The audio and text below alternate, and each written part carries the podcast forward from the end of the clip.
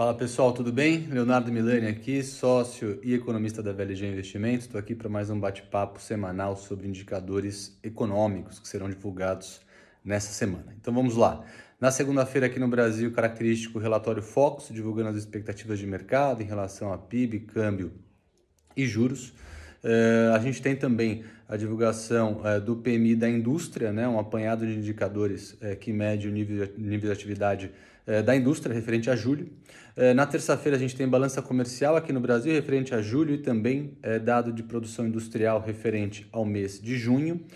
e na quarta-feira é, além da reunião do Copom, né, o indicador aí, né, o evento mais importante dessa semana aqui pensando em Brasil, né, além da, da reunião do Copom, que vai decidir é, a trajetória da Selic, tem também é, indicador de nível de atividade no setor de serviços, o PMI de serviços referente ao mês de julho.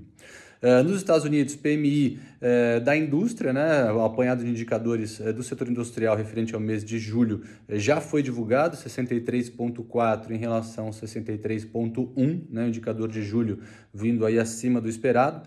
Amanhã, terça-feira, a gente tem indicadores também da indústria, calculado por outro instituto, né, o ISM da indústria, e na quinta-feira, pedidos de seguro, desemprego e balança comercial lá nos Estados Unidos. E sexta-feira, o indicador aí talvez mais importante da semana para os mercados, o payroll, né? seria equivalente ao CAGED americano, criação é, ou destruição de vagas líquidas no mercado de trabalho.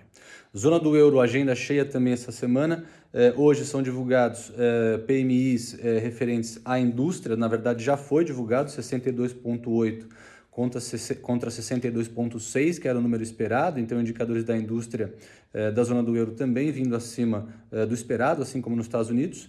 Eh, amanhã, terça-feira, indicadores de inflação lá na zona do euro. Quarta-feira, mais indicadores de nível de atividade, dessa vez PMI de serviços e vendas ao varejo. e na sexta-feira, a gente tem dados de desemprego.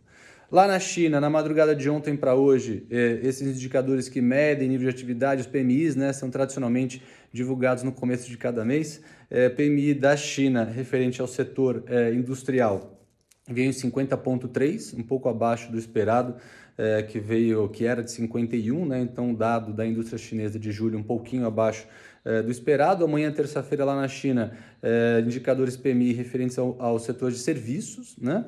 É, e na madrugada de sexta para sábado, dados da balança comercial chinesa referentes ao mês de julho.